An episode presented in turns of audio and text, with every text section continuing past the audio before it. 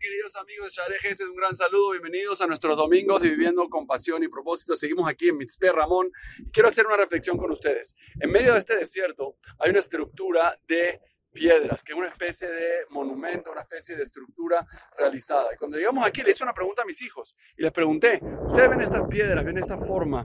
¿Ustedes creen que eso se hizo solo o creen que alguien lo hizo? Y todos, todos sin excepción respondieron claramente que seguro que alguien lo hizo. Eso no se hizo solo. Le pregunté por qué. Me dicen, papi, se ve que tiene forma, que tiene intención, se ve que las piedras fueron colocadas de una manera intencional, por lo tanto, esa intencionalidad me muestra de que hay una mano detrás, de que alguien lo hizo, no sé exactamente quién fue, no sé cómo se llama, no sé qué es, pero sé que alguien, alguna inteligencia superior, lo hizo porque le dio forma y esa intencionalidad lo demuestra.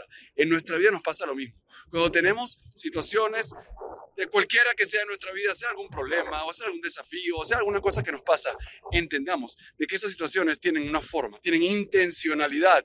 Y esa intencionalidad es el principal testigo, es la principal prueba de que hay una mano dirigiéndola, de que hay una fuerza, de que hay una inteligencia superior dirigiendo todo. Entonces, entendamos de que esa intencionalidad viene para darnos a nosotros forma, para darnos a nosotros la capacidad de mejorar todos nuestros problemas. Y todas nuestras situaciones son solamente herramientas para ayudarnos a mejorar y que están dirigidos intencionalmente hacia nosotros, igual que estas piedras fueron intencionalmente colocadas allí. Les mando un gran saludo nos vemos nuestro próximo, la próxima semana con nuestro domingo de Viernes con propósito. Un gran saludo.